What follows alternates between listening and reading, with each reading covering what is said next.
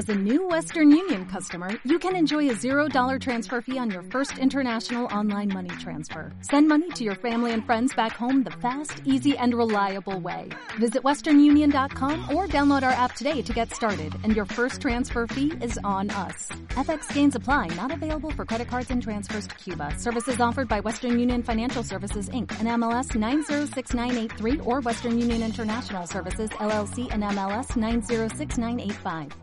La hora del misterio, en la noche en blanco, con Kim Esteban. Muy buenas noches y muchísimas gracias. En tan solo un mes ya son centenares las personas que se han querido descargar este programa a través de las redes sociales y muchísimas las personas que nos llamaste la semana pasada para entrar en este espacio. Vamos a continuar, continuar con el mismo espíritu en este programa y como siempre hacemos, os queremos desear que paséis una feliz noche en blanco.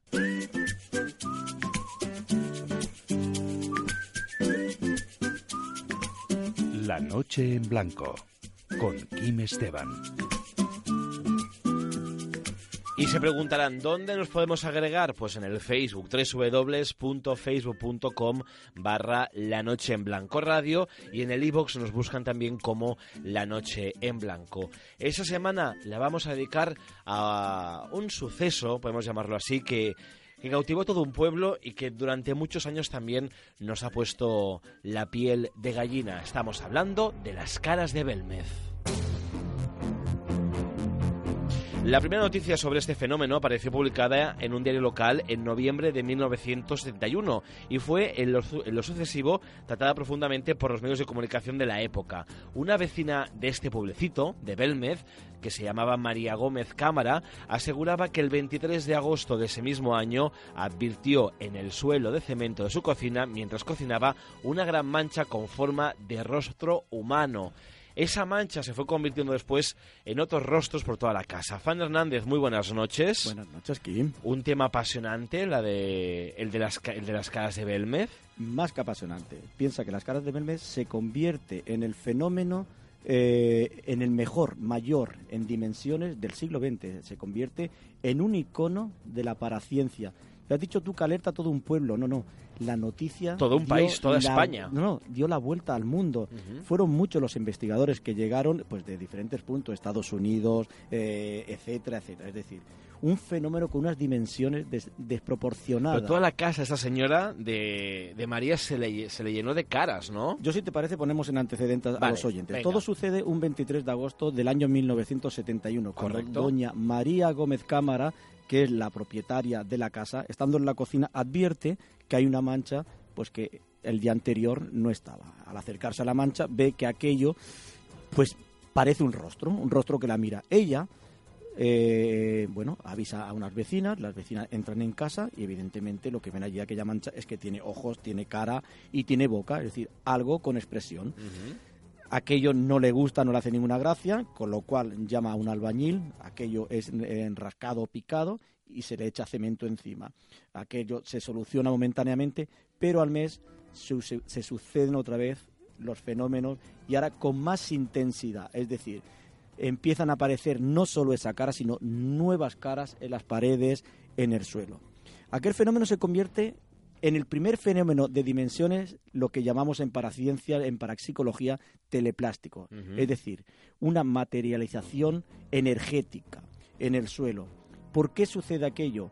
Pues aquello en un primer momento nadie sabía que estaba sucediendo. Cuando llega a los investigadores se hace una primera eh, valoración. Uh -huh. Lo que sí que es cierto que se recoge a nivel, eh, a nivel energético es una gran cantidad de energía, es decir, en forma de psicofonías, etcétera, etcétera. Pero no queda ahí la cosa. Cuando escarban en, eh, excavan perdón, en la cocina, lo que descubren son huesos, restos humanos, Qué óseos. fuerte. Aquello parece ser que había sido un cementerio del siglo XVIII árabe, no está muy claro, pero lo que sí que está claro que teníamos algo frente a nosotros que rompía todos los esquemas de la parapsicología en el año 71. Nunca se había dado un fenómeno tan grande y sobre todo tan, tan, tan, tan vistoso. Es decir, se podría tratar de un fenómeno pareidólico, lo que conocemos en, psicología como por asociación, es decir, muchas veces vemos en las nubes pues un elefante, un perro. Eso es por asociación. Sí, pero tantas manchas y tantas caras claro, diferentes. Es decir, deja de, de convertirse en fenómeno pareidólico cuando aquella cara es observada por, por todo el mundo. Es decir, cuando tú a una persona, sin saber lo que es, le dices, ¿qué ves aquí? Te dice, pues la cara de una persona deja de convertirse. Sí que es cierto que son muchos los años de investigación lo que llegan a determinar que aquello se convierte en una proyección ectoplástica. Bueno, vamos a hablar de todo ello y hoy tenemos dos invitados más, aparte de, Fran Hernández, que siempre me ayuda eh, pues a hacer las entrevistas. Tenemos a Pedro Amorós, que fue el investigador que fue a Casa de María, actualmente presidente de la SEI. Pedro, muy buenas noches. Hola, muy buenas noches. Y también tenemos a Miguel Pérez, que es hijo de... ¿Perdón? Pereira. Pereira, perdón, que tenía mal apuntado. Miguel Pereira, que es el hijo de María, la señora que eh, se encontró las caras. Miguel, muy buenas noches.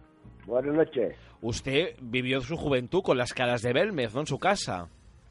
Sí, cuando las caras aparecieron, pues en la casa, en aquella fecha, pues estaba mi padre, mi madre y yo. ¿Y usted qué? ¿Usted alucinó o no al ver tantas esas caras por la pared y por el suelo? No, las caras aparecieron siempre en el suelo. Ajá. Sí. Bueno. Varias, eh, pero en el suelo siempre. Vamos a hablar con Pedro, que fue el investigador. Pedro, explícanos un poco cómo fue todo. Un día te llama y te dice, ven a, Belmez, que a mí me pasa eso y pregunto, ¿dónde está Belmez? Porque no lo, no, lo, no lo sé. Y vas, ¿y qué te encontraste, Pedro? Bueno, ante todo enviar un fuerte abrazo a Miguel y a toda la familia, indudablemente desde aquí. Y, bueno, pues decir que yo me enfrenté contra ese fenómeno quizá hace ya muchísimos años.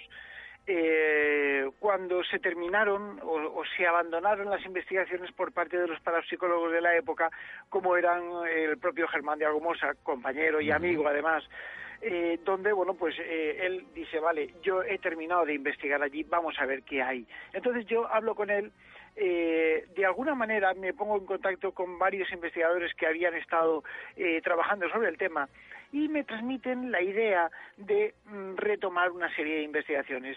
lógicamente, aprovechando la la fundación de la Sociedad Española de Investigaciones Parapsicológicas, pues entonces eh, proyecto y planeo realizar un viaje de investigación y así es como realmente empiezo a enfrentarme contra uno de los fenómenos más importantes dentro del mundo del, misterio, el mundo de lo paranormal en todo el mundo. ¿eh? Y Pedro, ¿usted qué se encontró? Se encontró a, a María, ¿no?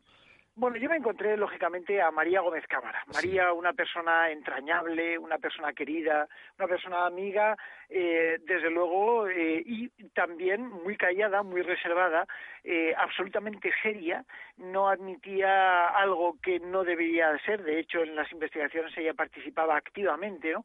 Y me encontré eso. Pero quizá el, el, el vuelco que se me que, a mí me dio, lógicamente, después de haber eh, eh, investigado mucho, leído mucho sobre el tema, fue al, al cruzar el umbral de aquel hall en la calle antigua, calle Real número 5, o la antigua Rodríguez Acosta, actualmente calle de María Gómez número 5, ¿no? Cuando yo crucé el umbral y vi a María hendida en el sellón, mirándonos de reojo y diciendo, aquí están mis caras, pues la verdad es que se me erizó el cuerpo y todos los pelos, tal como se me están erizando ahora al contarlo, porque recuerdo aquel momento eh, de una forma muy especial, ¿no? Era algo que cuando estaba mirando al suelo, aquellos rostros, aquellas caras que habían dibujadas, estaban observándome, me miraban desde el suelo como queriendo decirme, aquí estamos, ahora investiga.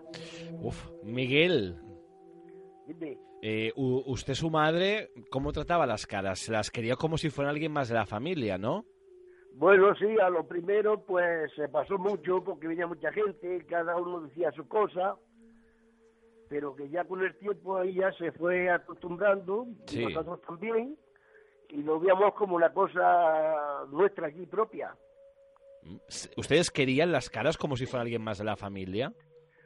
Mi madre sí, porque mi madre estaba allí de día y de noche y ella, pues las caras, yo quería dejarlas. ¿Cómo, perdón, que se ha ido a la cobertura? Que mi madre, pues sí, ya se acostumbró y decía que ella sus caras no se la dejaba por nada. Vale, que no quería abandonar la casa. ¿Alguien Sí, les dijo quería, que no. de, de abandonar la casa? Pues es que ella ya se puso ya muy mayor Sí. y queríamos traernos aquí a mi casa, que estaba ya más acompañada y estábamos aquí mejor. Ujú, ujú. Y ella decía que su cara no se la dejaba ella mientras que pudiera, hasta que no fuera con los pies por delante, que ella no se dejaba su cara.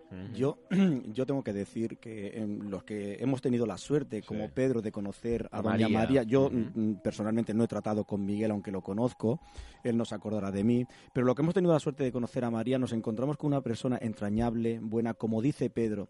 Pero sí que es cierto que desde el punto de vista mío como psicoterapeuta, lo que me encuentro es una mujer con una serie de carencias afectivas, de compañía. Es decir, María estaba acostumbrada a tener mucho ajetreo en su casa y de golpe pasó prácticamente, mm, en los últimos años me refiero, ¿eh? a estar sola en su casa. Aquello, María, eh, ante aquella soledad, ella sin saber el potencial psíquico que tiene, lo que hace es crear su propia familia. Es decir, aquellas caras de Belmez era una proyección de lo que ella echaba de menos. Había algo muy importante, es decir, necesitábamos, eh, para que aquellas caras apareciesen, necesitábamos una pizarra. La pizarra la teníamos bien, era el suelo. Necesitábamos la tinta y teníamos un grado de humedad muy alto, como pudo comprobar Pedro Amorós cuando hizo su... Sí, pero su- necesitábamos una mano. Y necesitábamos el lápiz. Un y el lápiz era. Doña María. A lo que decía ¿Pero cómo lo hacía? ¿Con su mente? es decir, ella proyectaba aquellas imágenes. Sí, es decir, un, un- un- un fenómeno teleplástico donde ella era capaz de proyectar aquellas Ajá. imágenes. En cuanto tú decías si, si se le quería las caras, se le quería mucho. Es decir, cuando el pelao se arranca de allí para llevar al CSIC un fragmento para que se analice, porque se había especulado que aquello se había hecho con nitrato y cloruro de plata, es decir, lo que se utiliza para el revelado de fotografías, el CSIC en su certificado dice que no encuentra nada de nitrato ni cloruro de plata, que no encuentra pigmentación ninguna de pintura y por lo tanto aquello el CSIC mm, da por cerrado dice que no sabe lo que es. Y lo que sí que es cierto es que aquello, además de convertirse en fenómeno, Doña María nunca quiso cobrar nada. Es decir, aquello era su casa, aunque tenía mm, eh, eh, es decir, motivos y derecho a cobrar porque aquello era un lugar de romería. Pues bueno, pues aquello es lo que se convierte en su familia. Ella a mí me cuenta un día de, de- de los que estoy allí, me dice, es que yo, dice, es como mi familia. Dice, yo incluso, dice, por las noches, dice, les doy las buenas noches. Dice, y el tiempo que estuvo el pelado fuera de casa, dice, yo lo eché de menos como a uno más de mi familia. Escuchamos lo que nos explica Fran, pero yo quiero hablar con Miguel. Miguel, ¿usted mm, por qué, por qué cree que aparecían caras en la casa de sus padres? Pues la verdad que eso nunca se ha sabido y no sabemos si se sabrá alguna vez. Pero su teoría, ¿cómo, ¿usted qué piensa? ¿Por qué? Yo lo que sí sé que se le han hecho muchas pruebas, se han arrancado muchas, se le ha vuelto a echar cemento de nuevo y ya no han vuelto a aparecer, por lo menos en cuatro o cinco ocasiones. Ujú. La- Sí, sí, lo escuchamos. No, No que tiene yo una explicación. de decir por qué salen las caras. Ujú. Porque Siempre actualmente, pensaban- actualmente la casa eh, continúa en pie Sí. y vive alguien de su familia en esta casa. Bueno, mi hermano Diego pues está allí muchos días porque el tejado que estamos mal y estamos esperando a ver si se arregla. ¿Y aparecen caras actualmente o ya no? Sí, siguen apareciendo caras. Lo que pasa que las caras cuando aparecen no es que cuando estaba mi madre. Ujú. Cuando mi madre estaba, la cara que aparecía sería mucho más clara y sería mucho mejor. Ajá, ajá. Bueno. Pedro, eh, usted también apoya la, la opinión de Fran, que es un, ¿cómo? ¿Ectoplasma? No, un, Una proyección ectoplástica. una proyección ectoplástica. Bueno, eh, para mí, el- que lo he estudiado durante muchísimos años, eh, el origen de las caras de Belmez es un misterio. Eh, quizá el fin también, como decía Miguel ahora, ¿no? Eh, pero de lo que no hay duda es que es un fenómeno que tiene que ver con la mente de María Gómez Cámara. Nosotros, como parapsicólogos, eh, de alguna manera, eh, hemos estudiado lo que era la actividad paranormal, la actividad sí, eh, PSI, para que nos entendamos, que tenía María y que desarrollaba en ciertos momentos. ¿no? Y nos hemos dado cuenta de que, en efecto, eh, María Gómez Cámara era un factor mediático impresionante entre las caras y este mundo, supuestamente. ¿no? La proyección eh, mental de María, nosotros la traducimos como un fenómeno telérgico, es decir, un fenómeno de una telergia, una psicorragia, una emanación de energía psíquica descontrolada que, en cierto modo, es capaz de plasmar cosas a distancia. En este caso es la denominación clara de una teleplastia, que es el, origen y el, y el, nombre que se le da a este tipo de formaciones. Estas eh, teleplastias eh, supuestamente están realizadas, y digo que supuestamente porque a pese a que se tienen muchos, muchas evidencias de ellas, eh, no sabemos bien cuál es la forma de incidencia que tiene la energía psíquica sobre ellas, ¿no? pero que indudablemente tanto las caras de Belmez como otras muchas teleplastias de mucha menor intensidad eh, tienen que ver con la mente de la persona en, un, eh, en una de las cosas o de los estados que se llaman estados alterados de la mente, que Fran me lo estará afirmando ahora lógicamente. Sí, con la cabeza diciendo que sí. Así es, es porque existe un cuadro, un cuadro eh, tipológico de estados alterados de la mente donde el ser humano es capaz de emitir ese tipo de energía de una forma descontrolada, ¿no? Entonces tenemos ahí que en efecto las caras de Belmes han sido durante mucho tiempo un, un un, fenómeno eh, que eh, estaba muy asociado al lugar, muy asociado a la humedad del ambiente, eh, y muy asociado a María Gómez Cámara, ¿no? que son los tres factores fundamentales para la producción de este tipo de caras. ¿no? Solamente nos faltaba, nos faltaban los investigadores conocer eh, dos cosas. La primera era qué, qué ocurriría cuando María Gómez Cámara faltase de la casa y la segunda era, de alguna manera, eh, cuál era el factor inteligente que movía aquello. Porque antes Fran apuntaba una cosa que fue la que nosotros barajamos, que era que el, suelo era como una pizarra, la humedad era como una tinta. María Gómez era... Eh, la mano, como, ¿no? Que como una mano que, pintaba, pero eh, ¿cuál era el factor inteligente? O sea, ¿quién pintaba realmente? ¿Quién movía la mano de María Gómez Cámara? ¿no? Esa pregunta es eh, la pregunta que nos abre un poco el telón de lo que es uno de los fenómenos desconocidos, más importante de todos los tiempos, porque perdura. Los fenómenos paranormales no se pueden, eh, no, no eh, carecen de las tres es, o sea, tienen las tres es, efímero, espontáneo y esporádico, ¿no? No, no se perpetúan en el tiempo. Y en este caso son ya muchos años los que podemos contemplar esas caras. ¿Continúan las caras que había hecho María con, la, con su mente en la, en la casa? El pelao que decías tú, Fran, todas aquellas caras continúan en, dentro del, de, la, del, de la casa todas, todas continúan, eh, aunque, aunque evidentemente han, han, sufrido transformaciones, ¿no? Por ejemplo, estamos una de las de las antiguas caras que era la, la, la dama de la copa, eh, por ejemplo, eh, bueno, pues todavía se ven algunos rasgos de donde estaba, ¿no? Eh, las caras se van transformando, algunas continúan. La segunda cara, que fue la que se introdujo en la hornacina de la antigua cocina, hoy en día que es la salita de estar de la casa, ¿no? esa cara, pues se puede ver cómo poco a poco a lo largo del tiempo se ha ido desplazando hacia la parte izquierda, ¿no? El pelado que fue objeto de investigación por el doctor Alonso en el año 1976, como decía Fran, del Consejo Superior de Investigaciones Científicas, cuando se, cuando se fue eh, a investigar, que estuvo casi un año fuera, un año y pico fuera, eh, bueno, pues empezó a aparecer en el propio suelo otra vez, ¿no? Como, como queriendo decir, Pedro, se nos va a acabar el tiempo de hoy. Yo eh, le cito, a ver si la semana que viene podemos hablar. ¿Le parece bien? Me parece estupendo. Y también me despido de Miguel, pero Miguel, antes de acabar, me gustaría hacerle una pregunta. Porque yo estoy seguro que muchos oyentes, al escuchar La Noche en Blanco de Radio Inter y de Radio Intereconomía Cataluña, se pensarán, les habrá venido a la cabeza de que todo esto es mentira. ¿Usted qué le responde a la gente que piensa que las caras nunca existieron y que, o que existieron pero que fueron pintadas por, por alguien? Para saber si es verdad o es mentira, lo primero que hay que hacer es verla. Sí y investigarla como esa señora que están hablando, Pedro Moró. Ajá. Y decir una cosa sin comprobarla, decir que es mentira, pues yo no sé. Bueno, habrá que continuar investigando. Miguel Pereira, muchísimas ah, eh, gracias, hijo de, de, María, la señora que en teoría presuntamente pintó las caras con su mente, con esta octoplastia Teleplastia. Teleplastia. O lo que decía, pero telergia, energía, bioenergía. Miguel, gracias. Pedro, la semana que viene continuamos hablando del tema porque a mí se me ha pasado volando. Y Fran te espero la semana que viene La semana que viene. en ese programa que se llame, acuérdense, La Noche en Blanco.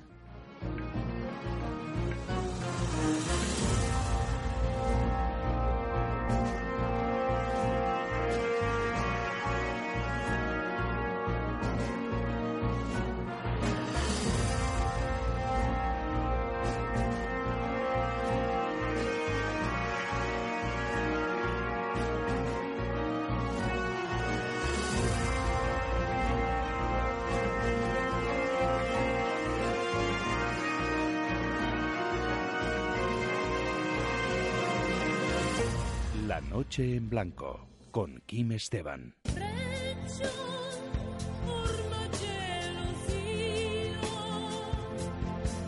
Continuamos en La Noche en Blanco. Luz Arnau, muy buenas noches. Muy buenas noches, Kim Esteban. ¿Qué ¿Cómo tal? estás? Muy bien. Buenas noches a todos. Buenas noches en blanco a todos. Eso, buenas noches en blanco. Tenemos el teléfono abierto por si quieren hablar con, con Luz Arnau. Simplemente tienen que marcar un teléfono que es gratuito. El 900-834-998.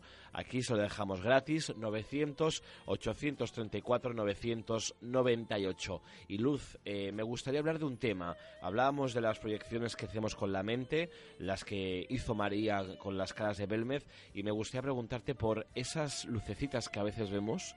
¿Son productos de nuestra imaginación o, o existen realmente? Lo que se llama, creo que es esferas, lumínicas. exactamente. En alguna otra ocasión ya hemos hablado de este tema, pero para los que no nos hayáis escuchado nunca, o, o a lo mejor no sé dado que podáis escuchar estos programas que hemos hecho previamente a este, deciros que las esferas lumínicas son esas, esos puntitos de luz ¿No os ha pasado nunca a vosotros, los que me escucháis al otro lado, que estás, yo qué sé, pues eh, la habitación y de repente cierras los ojos y ves como una lucecita?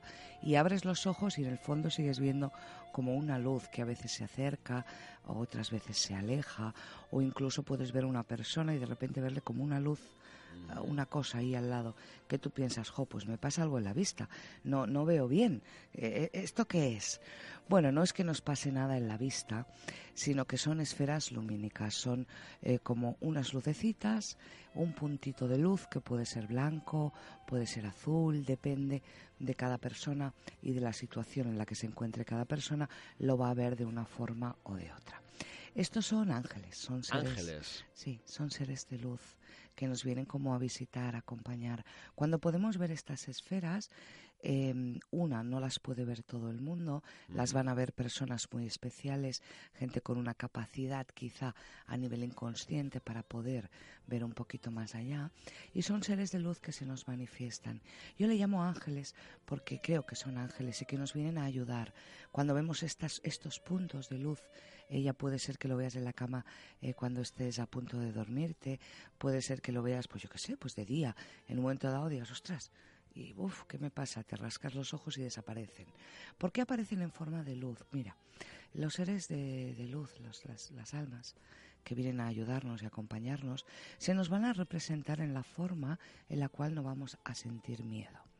Porque hay personas que pueden tener una aparición mariana, porque son personas que ven a la Virgen. Y además estoy convencida de ello, porque son estos seres de luz que toman una forma física, ¿de acuerdo? Para poder eh, darte un mensaje, para poder transmitirte algo. Por lo tanto, no hay que temer cuando vemos estas luces, porque no es nada eh, que nos suceda ni a nivel físico, ni nada que nos venga a perjudicar.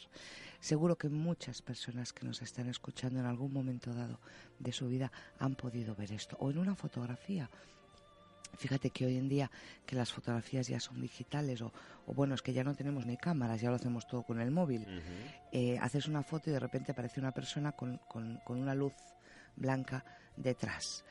Eh, puedes pensar que es el flash, pero a lo mejor tu teléfono no ha disparado el flash porque la fotografía era en pleno día. Antiguamente decía, bueno, pues es el cliché a la hora del revelado, una mancha en la impresión de, de la fotografía. O sea, le podíamos dar muchas explicaciones a estos sucesos usando la lógica. Hoy en día no lo podemos filtrar por la lógica porque no hay nada a nivel eh, físico que pueda hacer que salga una mancha blanca. Puede ser un reflejo del sol, un coche que pase y el sol eh, toque el retrovisor y de repente salga. Pueden ser muchas cosas, pero ya no podríamos decir que es el carrete que, se ha revelado mal. Entonces, estas esferas lumínicas que vemos no debéis de tener miedo, de verdad, porque cuando aparecen vienen para ayudarnos y para darnos un mensaje. Como tenemos miedo normalmente a todo lo desconocido, el ser humano teme todo lo que desconoce, eh, se representan de esta forma. Hay gente que me ha llegado a contar experiencias de estar durmiendo, abrir los ojos y ver como, como una bola de luz en la habitación que la iluminaba completamente y volverse a dormir. De una forma inexplicable, volverse a dormir. Bueno, de lógica, si a ti te pasa esto, que estás en la cama y abres los ojos y ves una luz, eh, te, das un susto tremendo y ahí lo primero que haces más por la noche. es encender la luz de la mesita o de la habitación, pegar un salto y decir esto qué es. Y lógicamente te duermes. Entonces recibimos ese mensaje en el inconsciente. Nos vienen a decir que depende de cada uno de vosotros, os están dando un mensaje. Quizás un difunto que ha marchado y ha pasado al otro lado y quiere darte un mensaje a nivel inconsciente. Quizás es un ser de luz, un ángel, que viene a protegerte, a ayudarte, a decirte algo o, o, simplemente mira, como te está acompañando y estás en un momento pues en que a lo mejor lo estás pasando mal o tienes un momento de muchas dudas, de, de mucha ira o de mucha tristeza, vienen como a decirte, oye, que no estamos, que no estás solo, ¿sabes? Porque verdaderamente no estamos solos. Todos tenemos ese angelito de la guarda al lado nuestro. Y aunque no le veamos, no importa, ese angelito está. Muy bonito Luz, la verdad, y ya sabéis que podéis contar con Luz, que es una amiga. Eh, he recibido mensajes vía Facebook que también nos lo han, nos lo han ah, eh, dicho, nos han preguntado.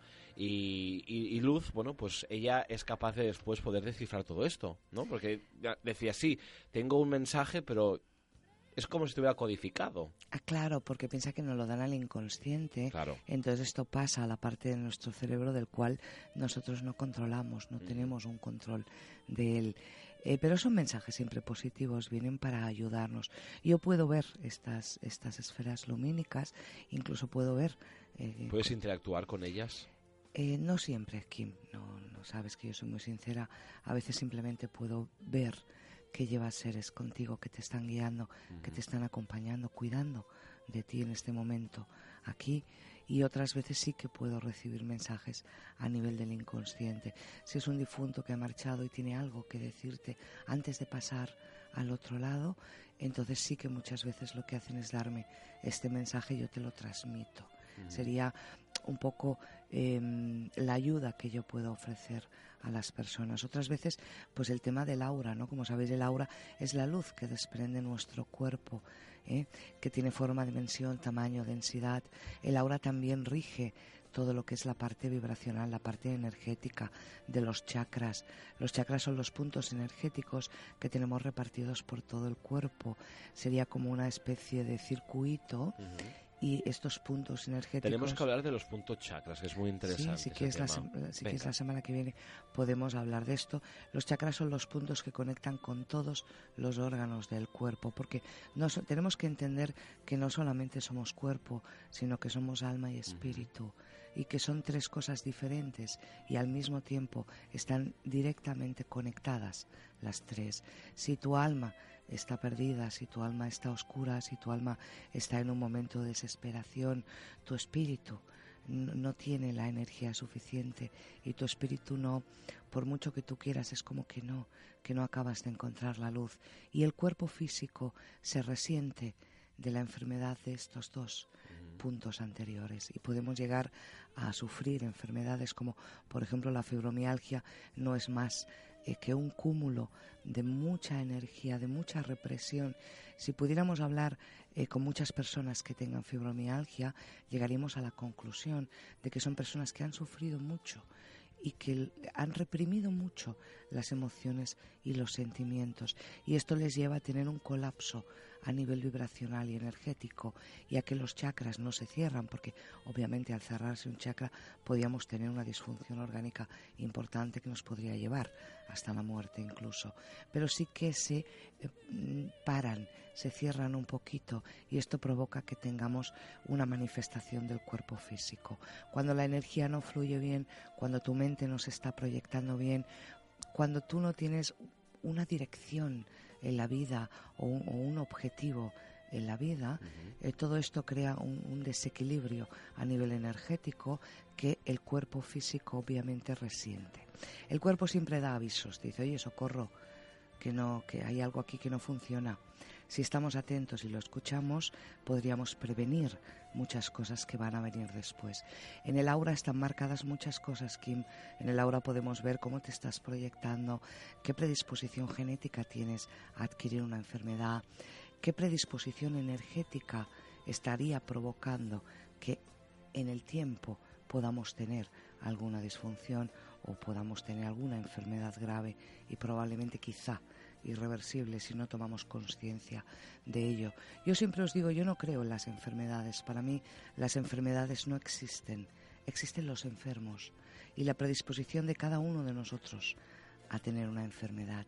Si tú eres congruente, coherente, si eres una persona positiva, si eres una persona con ganas de vivir, de luchar, una persona que te marcas objetivos a corto plazo, porque nunca debemos hacerlo a largo plazo, debemos proyectarnos ¿no?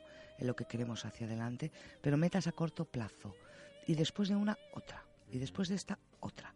Esto eh, son las personas que acaban triunfando en la vida. Quizá jamás tengas un Rolls Royce ni un, ni un, yo qué sé, ni un Ferrari, ¿no? Eh, es, puro materialismo, pero bueno, a todos nos gustaría tener este tipo de materialismo. Quizá no podamos nunca conseguir esto, pero sí que en la época en la que nos encontramos ahora, en la época en la que se encuentra ahora el ser humano, es muy, muy importante la coherencia de cuerpo, alma, espíritu y mente tener todos estos puntos bien equilibrados. Ya no nos sirven esquemas del pasado, tenemos que desaprender muchas cosas que, hemos aprendido, porque cuando uno hace las cosas cree que es lo correcto. Pero claro, cuando miramos esto en el tiempo, decimos, anda, pues ¿cómo me he equivocado yo aquí? ¿Cómo pude hacer eso? No, no pasa nada. Yo creo que en la vida nos tenemos que arrepentir de las cosas que no hemos hecho, nunca jamás de las que hemos hecho. Entonces, cuando uno hace algo, cree que verdaderamente eso es lo que tiene que hacer. ¿Pero por qué cree eso, Kim? Porque el momento en el que te encuentras es lo correcto, es, lo que toca.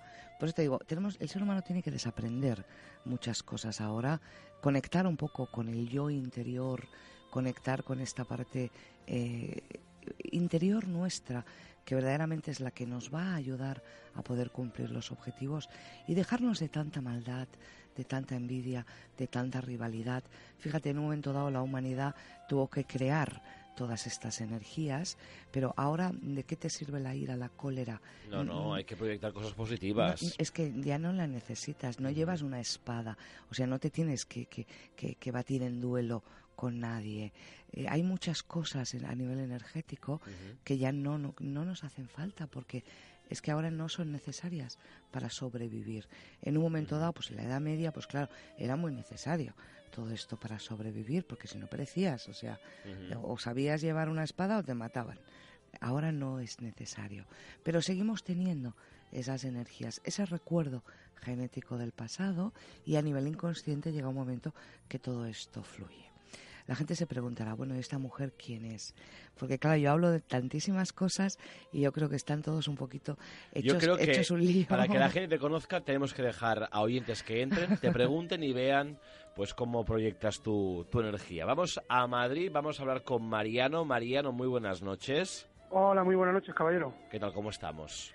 Muy bien, ¿y ustedes? Pues bien, aquí pasando la noche en blanco. La noche en blanco, fíjate, ¿eh? Nos, efectivamente. nos tenéis aquí los sábados por la noche sin dormir, pero nosotros encantados. Encantados. Y es un, placer escucharles, desde luego. ¿Le gusta el programa, Mariano? Sí, me gusta bastante. Sí, además todos estos temas me gustan y aportan bastante, por lo que está diciendo la señora, aportan bastante. Bueno, pues le dejo a la señora que se llama Luz, Luz Arnau, para que le pregunte lo que usted quiera. Adelante, Mariano. Vale, muchas gracias. Eh, muy buenas noches, eh, Luz. Luz. soy Luz Arnau. Muchas gracias. Gracias. Eh, mire, si fuera tan amable, por favor, Sí. me gustaría preguntarle sobre el trabajo. A ver si va a haber mejoras o va a mejorar, Ujú. porque Bueno. la economía va junto con el trabajo y está todo un poco... Vale, vale, vale. Mira, si, eh, Mariano, permíteme que te tutee. Si en una Sí, de por estas, favor, cómo no. si en una de estas noches doy un poquito de luz a alguna de las personas que estáis al otro lado escuchándome y, y quizá doy respuesta a una pregunta que nunca has hecho o que nunca te has atrevido a plantear y yo ya me doy por bien pagada. vamos a mirar, vamos a mirar el trabajo.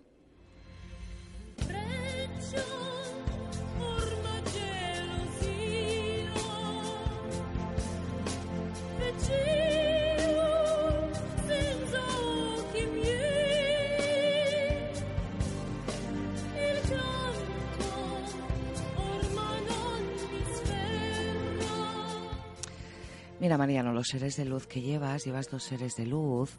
Uno es una persona eh, que te está cuidando, que te está protegiendo. Probablemente es, es una mujer, es una mujer mayor que incluso te cuidó y te quiso mucho cuando eras pequeño.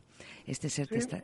¿Sí? Eso, eso me, me llena mucho. Este ser te está acompañando y te está cuidando. Llevas dos años de muy mala suerte, entre comillas. También es que hemos hecho las cosas un poquito mal.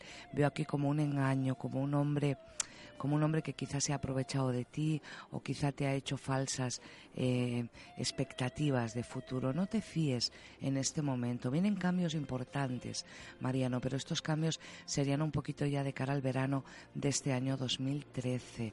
Mm, Tienes que moverte un poco a nivel profesional.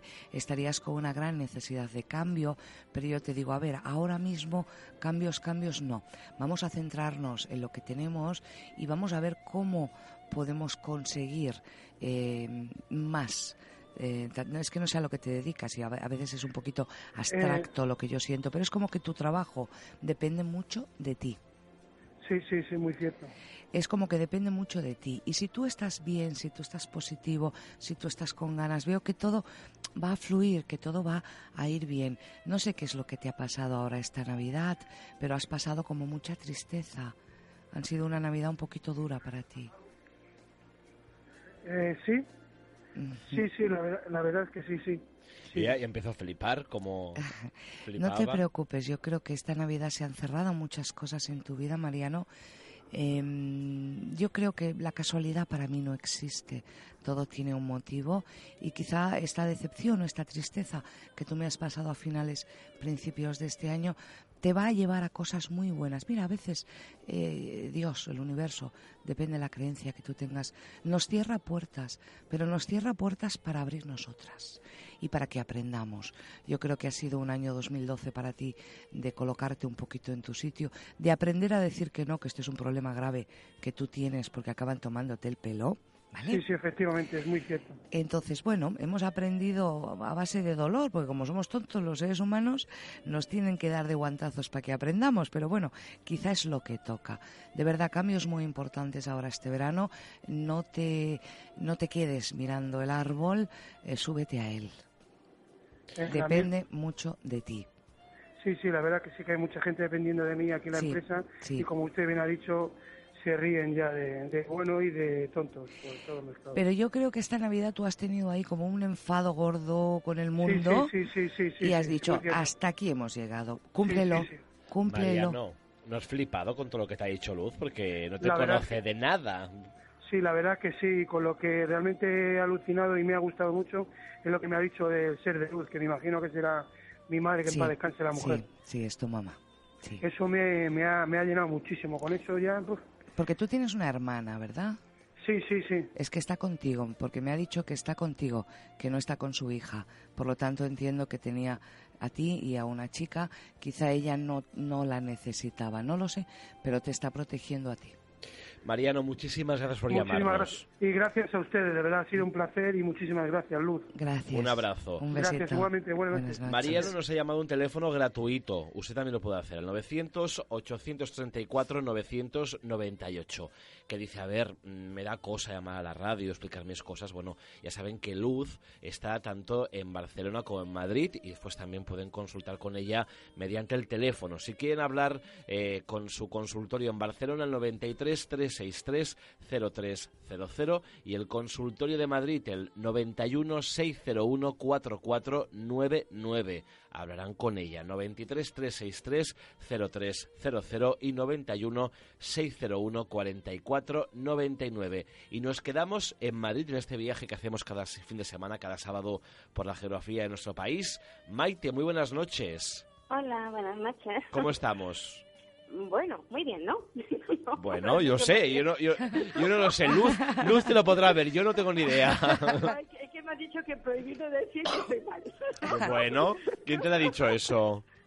No, libros que estoy Ah, leyendo. libros, vale. Eh, es que es que es verdad, ¿eh? Sí, y además tienes, hay que tienes toda la proyectar, ¿no? razón. Esto es como cuando tú te encuentras un amigo y le dices, hombre, ¿qué tal? ¿Cuánto tiempo sin verte? ¿Cómo estás? Ay, pues estoy fatal. Fatal, no sé qué, Pues, pam, eh, pim, es pam, que pam. ya no tienes ganas no, no. de estar No, con no, ese amigo porque la energía que está transmitiéndote es de, de, de como mm, me tomo el café y hecho a correr. Y Porque- Maite transmite una buena energía, muy positiva, Es- ¿no? es muy A- Al menos este importante. minuto. es muy importante, eh, aunque mira, aunque lo estemos pasando muy mal, yo siempre digo, cuando te encuentras con alguien, ¿qué tal? Oye, de maravilla, muy bien, fantástico, a lo mejor no tienes ni para comer, pero tú ya te estás proyectando de una forma positiva, es muy importante. No es una falsedad el no explicar que estás mal, sino que cuanto más explicas tú que estás mal, más mala energía Más- y estás más generas, atrayendo. ¿no? Ujú. Y la- además la atraes, porque todo el que venga a ti va a estar peor que tú. Vaya. Maite, buenas noches. ¿En qué te Venga. puedo ayudar? Cuéntame, Bueno, venga. pues yo quiero, tenía varias cosillas que Sí. están bastante ahí muy, muy aplacadas hace mucho tiempo Sí. y entonces una es el trabajo. Y entonces, pues yo trabajo a nivel de, de comisionista, como de, de ventas, Sí. y entonces, pues es lo que pasa, es el dinerillo, que como digo yo, que es el que me hace a mí llevar las cosas demasiado tranquilas y demasiado despacio, y, y entonces, pues me gustaría, como me vieras, como, porque ahora sí estoy otra vez, estamos a ver si podemos ya cerrar de una vez y, y haciendo todos los milagros que, que estoy haciendo para Venga. poder hacerlo. Vamos a mirar el- el- la economía y a partir de ahí yo creo que, que veré lo que viene después. Déjame un momentito. Un momentito. Vale.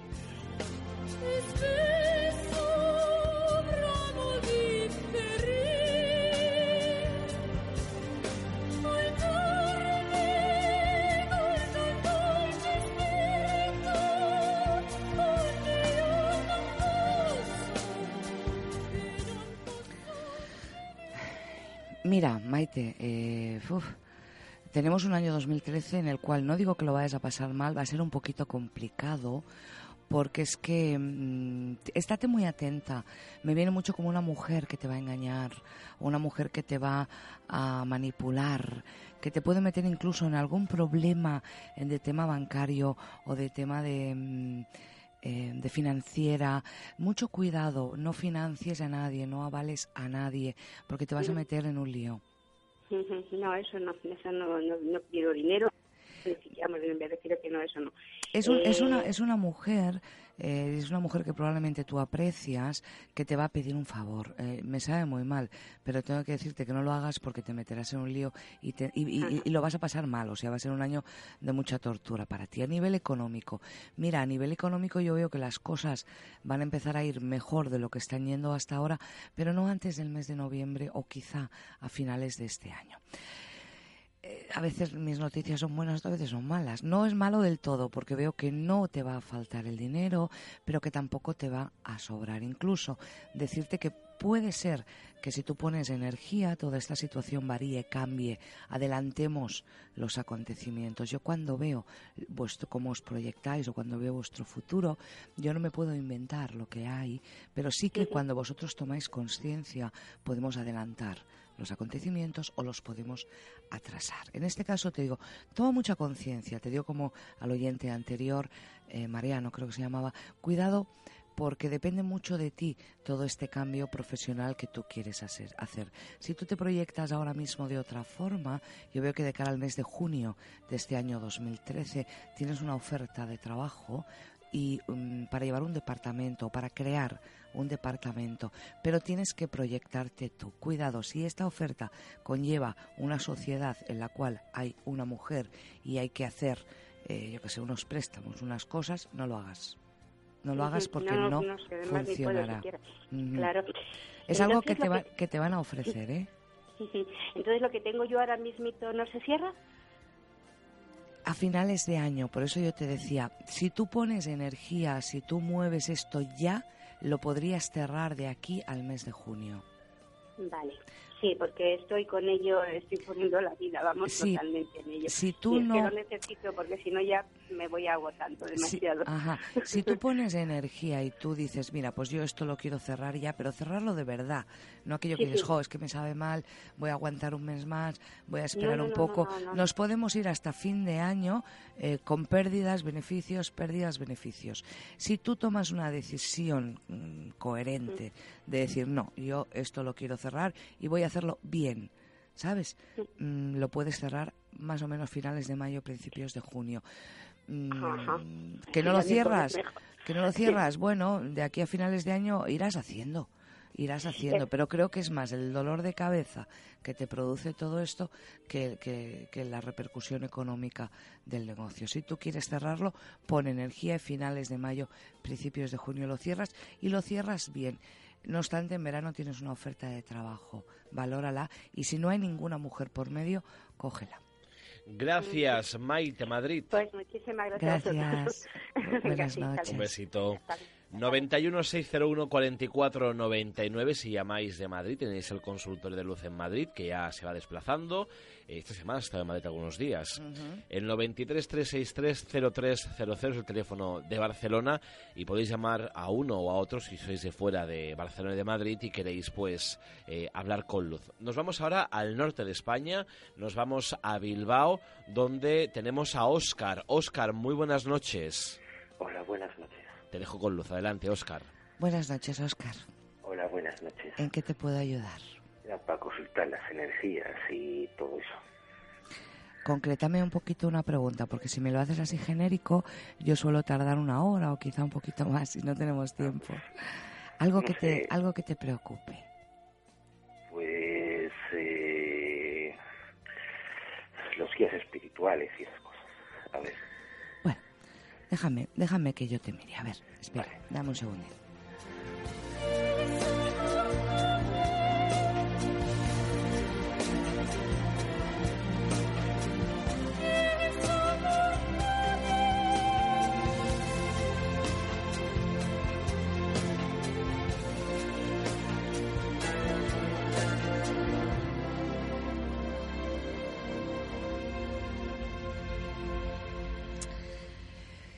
Oscar, estás, eh, estás con una energía como muy caótica, muy confusa. Yo creo que, te, que eres tú el que no acabas de dejar eh, el pasado o las situaciones del pasado. Sí que llevas eh, seres de luz que te acompañan. No puedo ver quiénes son, no me lo han permitido. Solo no estás. Pero es como que el pasado es como no sé, siento cosas que han pasado que es como que no te dejan evolucionar. Me aparece mucho una mujer del pasado. Entonces, como que eso es como, imagínate, hay un lastre que no te está dejando ir hacia adelante. Tú estás tomando medicación porque es como que toda la zona del hígado está como un poquito inflamada. Puede ser que hayas incluso pasado alguna enfermedad o alguna depresión cambios, cambios importantes, sí que te vienen cambios este año, incluso personas que van a aparecer en tu vida, que vienen como a darte una mano para entrar también en el mundo espiritual o para tomar conciencia quizá de muchas cosas. Déjate guiar, déjate llevar, porque para ti desde aquí hasta que termine este año 2013 es un año un poquito como de regalos. Pero ¿sabes qué pasa? A veces los de arriba nos envían regalos, pero somos tan tontos que no sabemos verlos o no sabemos aceptarlos. El hecho de que tengas el aura desequilibrada no quiere decir que te vaya a pasar nada a nivel de salud, cuidado. No, no, no, no quiero decirte esto, pero sí que este desequilibrio en el aura hace que tu cabeza, que tu mente no pare con todo esto del pasado, como que no acabas de, de, de, salir un poco, estás como en un bucle, ¿sabes lo que te quiero decir? Toma mucha conciencia de esto. En el mundo espiritual, cuando hablamos del mundo espiritual, para mí el mundo espiritual es muy amplio. Yo creo que cuando uno quiere entrar en esto, lo primero es... Eh, mirarte tú a ti mismo y ver tus limitaciones y ver cómo te estás comiendo la cabeza tú solito. Porque es así. sí que vienen eh, cambios, pero son cambios quizá un poquito sutiles y tienes que estar atento a todo esto que viene. Ha habido mucha decepción de situaciones o de personas del pasado. No sé, esta mujer que me aparece, que simboliza para ti, pero es algo que tienes que, que, que cerrar, que, que perdonar, ¿sabes? Es algo como que hay que sacar ya un poco ya de tu vida. Economía, no te preocupes. No te preocupes, no te va a faltar nunca, tampoco te va a sobrar, pero no vas a tener dificultades. Gracias, Oscar. ¿Estás de acuerdo? ¿Estás de acuerdo conmigo? De que no ha dicho ni mu. Muchas gracias por todo. ¿Te ha gustado o no lo que te ha dicho Luz? Sí. ¿Ha ha apuntado bien? ¿Ha, ha dado el clavo? Bastante bien, sí. Y eso que imagínate, he sido un minuto de nada, imagínate una hora con ella. Gracias, Un, Oscar. un besito y de verdad que no estás solo. Venga, que tú puedes. Ánimo, Oscar. Vale, gracias. Hasta luego. El teléfono para hablar con Luz en privado, con la tranquilidad de estar con ella a solas, el 91 601 44 99 y el 93 363 03 00 91 601 4499 y 93 363 03 00. Hasta la semana que viene, querida Luz Arnau. Ya ha pasado treinta y pico de minutos. Más, sí, pero, pero Kim más, Esteban, ¿cómo, más. habla, ¿cómo habla Han usted? pasado más de 30 minutos. y todo el mundo aquí intentando hablar conmigo. La semana que viene Cogemos las eh, llamadas. cogeremos más llamadas. No voy a hablar tanto, no voy a enrollar tanto. ¿De qué quieres hablar la semana que viene? Ah, de, De los, los chakras, chakras. ¿no? Hablamos de estos, de los chakras, de los puntos energéticos que tenemos en el cuerpo. Ya, te- ya- ya- cómo ya les aviso cuidarlos, que, cómo que curarlos. no acabaremos con todos los puntos chakras. Haremos la primera parte de los verdad, chakras. siempre nos pasa. Siempre nos pasa. Hasta la semana que viene, Luz. Buen fin de semana a todos. Un besito. Buenas noches. A punto estamos de acabar la noche en blanco de esa semana. Ya les hemos avanzado que la semana que viene les hablaremos de los caras de Belmez y con Monse Guillem, con nuestra historiadora Monse. Muy buenas noches. Hola, buenas noches. Esta semana y la que viene hablaremos de otros caras. ¿No? Sí. Dice que sí. Vamos a empezar con un cara. Sí. No una cara, ¿eh? Un cara, Un cara. que se llamaba Guillermo Grau Rifé Moctezuma. Moctezuma era como se hacía llamar él, ¿eh? ¿Vale? ¿Quién, es el- ¿Quién era ese señor? Pues es un señor, era un señor que se autoproclamó príncipe y con el título de Guillermo III de Grau Moctezuma, ¿eh? y decía que era descendiente legítimo tanto del, balón, del barón de Toloriu y de Moctezuma II, ¿eh? a través de la hija de este María, que llegó a España acompañada por dos hermanos suyos eh, en el siglo XVI y que se casó con el, valo- el barón de Toloriu, ¿eh? Juan Grau. De aquí eh, pues la, la mezcla de los dos apellidos. Toloriu es un pequeño pueblo de la provincia de Lérida que tiene aproximadamente unos 30 habitantes, ¿eh? hacia la zona del, del Pirineo. O sea que una mezcla muy extraña. México, Pero Lérida, ese, ese Pirineo. señor que era alguien que llegó aquí. eh, que, eh, vamos a, No, a no, situarnos él- en alguna época. Él estaba aquí, ¿eh? Él estaba aquí. Él era español. Y se proclama Sí. eh, legítimo descendiente del emperador Moctezuma. ¿eh? Entonces lo que hace es lucrarse o usar para propio beneficio pues la corona azteca. ¿eh? Se hacía definir como, como un príncipe mexicano en el exilio eh, y lo que hacía era conceder medallas, títulos y cargos a cambio de una compensación económica por la bueno compensación o aportación ah, por la por el, el otorgar estos títulos Pues te voy a decir una cosa. Actualmente, yo que trabajé en Andorra durante dos años de mi vida, hay un señor que vive por América del Sur que dice ser eh, el rey de Andorra. Ajá. Y pasa es que no, él no, no, en principio no se lucra. Si ustedes buscan en internet Rey de Andorra lo encontrarán porque tiene página web de su reinado. Incluso salen sus eh, infantas, que son sus hijas. De verdad, Pues, lo digo de verdad, ¿eh? Pues de Guillermo Grau eh, conocemos las primeras noticias a principios de los años 50 Sí. y realmente quien era era hijo de un industrial barcelonés y lo más parecido a una, un ascendiente real era una hermana que trabajaba en la notaría del que fue alcalde de Barcelona, José María Porcioles. Eso era lo más cerca que estaba de la, de la, del poder. ¿eh? Él lo que hacía era organizar cenas a las que eran invitados todas las personas que tenían títulos que pertenecían a la corona azteca, ¿no? Evidentemente Era investidos por él mismo, ¿no? Ah. Era todos los que le iban dando dinero a gente, cambio de... eh, eh, como no sospechaba que ese señor no era nadie de la corona azteca, que no existía. Bueno, porque Moctezuma nos queda lejos, el siglo XVI también, Vale. y bueno, llega un momento es como que si, ya como, todo... como eh, allí va el, el señor de Andorra y, y- empieza a cobrar sí, dinero. Sí, cuando toda la estafa salió a, a la luz, pues la policía incluso pudo averiguar lo que se pagaba por cada uno de los de los títulos, ¿no? Por ejemplo, 200.000 pesetas por un condado, 300.000 por un marquesado y ya un millón de pesetas por un ducado, ¿eh? que no es una cifra nada O sea que si yo en los años 50 hubiera tenido un millón de pesetas, yo hubiera estado vivo. Sí. Y si lo hubiera dado ese señor, sería el duque de, de una... de Caseras, que es el pueblo de mi padre, por ejemplo. No, hubiera sido Ah. un ducado de la corona azteca. Vale, tiene Claro, que vale, no- claro. no puede ser en España. No, tiene que tenía ser, que ser mexicano. ¿eh? Pues piensa que daba unas 100 cada año. Ostras. O sea que multipliquemos Se por... lucró. Pongamos dos ceros, ¿eh? Una época en, la que España pasaba bastante hambre, por cierto. Bueno, sí, La claro. lo posguerra. que supongo que esto debía ser en, en un grupo de población con una situación económica bastante, bastante holgada, ¿no? Entonces, uno de los ah, de las personas que cayó en la, en la red de este eh, Guillermo Grau, pues presenta denuncia ah, porque una vez te otorgaba un, un cargo, este cargo implicaba unos gastos. Entonces, cuando esta factura eh, pues eh, iba, iba en aumento, pues llega un momento que este señor eh, pues sospecha. De hecho, este denunciante eh, consiguió tener un título dentro de una empresa que tenía su sede en Barcelona, de la cual era director gerente Guillermo Grau. Es decir, que no solo se limitaba a los títulos nobiliarios, sino también investía consejeros, gerentes, delegados, etcétera, puestos, dentro ¿no? de, de empresas. El dinero iba a parar a cuentas corrientes abiertas a nombre del emperador, entre comillas, y no se limitaba a hacerlo con personas de la calle, sino que algunas autoridades importantes de los años 60 también cayeron en la tentación de eh, que se les concediera un título a través de esta, de esta vía del emperador de, de Moctezuma. Entre los títulos más curiosos que otorgó este Guillermo Grau, pues están, por ejemplo, un título de paje real Oh.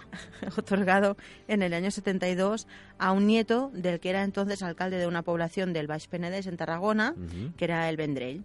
Y luego también otorgó el título de pastelero de honor de la corona azteca a un pastelero ah, que entonces pasó a ser proveedor de la, de la Casa Real de, de México. ¿no? Es decir, que él, él Y mismo... toda esta gente no se daba cuenta de que estaban siendo víctimas de un timo, de que, no sé, o ese señor parecía realmente un descendiente de la corona azteca. Normalmente los, los históricos timadores son unos grandes embaucadores. Eso es cierto. Y, y su trama está tan bien hecha porque los primeros que se creen su mentira realmente son ellos. Cuando alguien se cree lo que está diciendo, sabes que es muy convincente. Con la cual cosa, si tú tienes una buena posición económica, puedes permitirte el lujo de eh, gastar esa cantidad de dinero. Hombre, no me extraña si empiezas a cobrar un millón de pesetas de la época, Claro. pues tener una y muy luego, buena pues- posición. Pues, mira, eh, te hago consejero de delegado, pero conlleva estos gastos. Pues tú vas pagando, porque no los pedía de golpe, sino que era poco a poco, pues ahora una cantidad, luego otra, luego otra. Es la suma lo que hace sospechar a- al, al pobre que, que- que vio alguna cosa extraña, no, no el hecho de, de pagarlo. ¿eh? Eh, pues claro, mm, si tú revistes tu engaño de toda una parafernalia, llega un momento que, que eres convincente. Y si tienes el dinero y te interesa o te hace ilusión entrar dentro del grupo de la nobleza, pues si este señor vende un título de la corona azteca, pues lo compras. ¿Cómo acabó ese señor? Sabemos que fue de él. Pues se le, se le pierde la pista y lo que sí que es Se seguro a es, México. Que, es que eh, la policía dio con él. ¿Dio con él? Dio con él, sí, sí, ¿En México, en España? en España. Y entonces, supongo que acabaría en la cárcel. Exactamente. Lo que supongo que sí que no hizo fue devolver el dinero a los estafados, porque entre otras cosas, cuando esto sucede, lo más normal es que no haya mucha gente que lo denuncie por la vergüenza de, eh, Ujú. claro, reconocer que mm, en cierta manera pues te han tomado el pelo, ¿no? Que no, poco- nunca ha sido ni conde, ni marqués, ni duque. Exactamente, y que encima ha pagado una, una cantidad importante por ello, ¿no? Vamos a recordar, para ser conde, el señor eh, Guillermo Grau Rifé Moctezuma Hmm. cobraba en 1952 200.000 pesetas. Para ser marqués, 300.000. Y para ser duque, un millón. Exacto. Luego los diplomas, las cruces, las medallas que iba repartiendo, que eso ya era eh, una tarifa inferior. Bueno, pues no estaba mal. Yo no, No, no. sabía que ser duque era mucho más que ser conde. Sí, sí, sí. De hecho, es, es la gradación de, de, la, de los títulos nobiliarios. eh, Claro, a más arriba, más, más dinero. Y ya luego ya viene lo que es la, los títulos. Pero rey no, príncipe, rey- rey no podía vender porque era, él. claro, era él. Era, él era emperador, ¿eh? Era emperador. O sea que alguien, III, alguien ¿eh? pagó 10 millones seguramente para ser rey de... Hombre, ya que él había inventado la trama, Ya se pues puso- por ponerse en lo alto, Claro. si no, claro. Monse Guillén, muchísimas gracias. La De semana nada. que viene hablamos de otro cara. Hablaremos de Paco el Muelas. Paco el Muelas. El ¿Quién era este? timo no, del... no- no lo digas, ¿eh? Pero ¿quién No, era? Era, pues, un Guillermo Grau Sí. en menor escala. Bueno, la semana que viene hablaremos de Paco el Muelas, que estaba situado en qué zona geográfica de nuestro país? Pues en el centro, Por Madrid. en Madrid. Así que los amigos de Madrid, la semana que viene tienen una cita en la noche en blanco para saber quién era Paco el Muelas, también con los caras de Belmez y con Luz Arnau. Ya lo saben a partir de las 12 de la noche en Radio Inter y a la una de la madrugada en Radio Intereconomía Cataluña. Que pasen una feliz semana y una feliz noche en blanco.